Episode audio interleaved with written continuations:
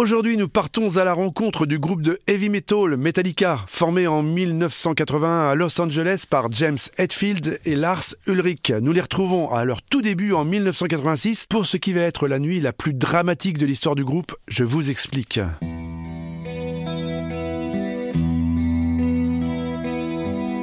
Avant de devenir un des plus grands groupes du monde, de vendre plus de 200 millions d'albums, dont 5 à la suite à la première place du Billboard américain, ce qui est un véritable exploit, et donc bien avant de voyager dans de luxueux tourbus ou des jets privés entre deux concerts, les rockers californiens de Metallica ont connu, comme beaucoup à leur début, des tournées interminables dans des bus au confort parfois un peu limité. C'est donc encore le cas le 27 septembre 1986. Ce jour-là, les Four Horsemen, comme on les surnomme, sont sur la route en Suède pour promouvoir leur troisième album. Le bus qui leur a été attribué pour parcourir l'Europe a un confort, on va dire, sommaire et toutes les places ne se valent pas, notamment au niveau du bruit et du confort. Le groupe a donc pris l'habitude chaque soir de tirer aux cartes la meilleure couchette pour la nuit. Celui qui pioche la carte la plus forte choisit sa place, c'est la règle. Ce soir-là, c'est Cliff Burton, le bassiste, qui l'emporte avec un as de pique. C'est donc lui qui a le choix de la meilleure couchette et habituellement, c'est celle occupée par le guitariste Kirk Hammett. Alors que le bus fend la nuit, les membres du groupe font une dernière partie de cartes, se saluent et rejoignent chacun leur couchage. Tous s'endorment, mais quelques Quelques heures plus tard, près du petit village suédois de Dorarp, le conducteur s'endort à son tour et perd le contrôle du car qui glisse sur la chaussée, fait plusieurs tonneaux et quitte la route.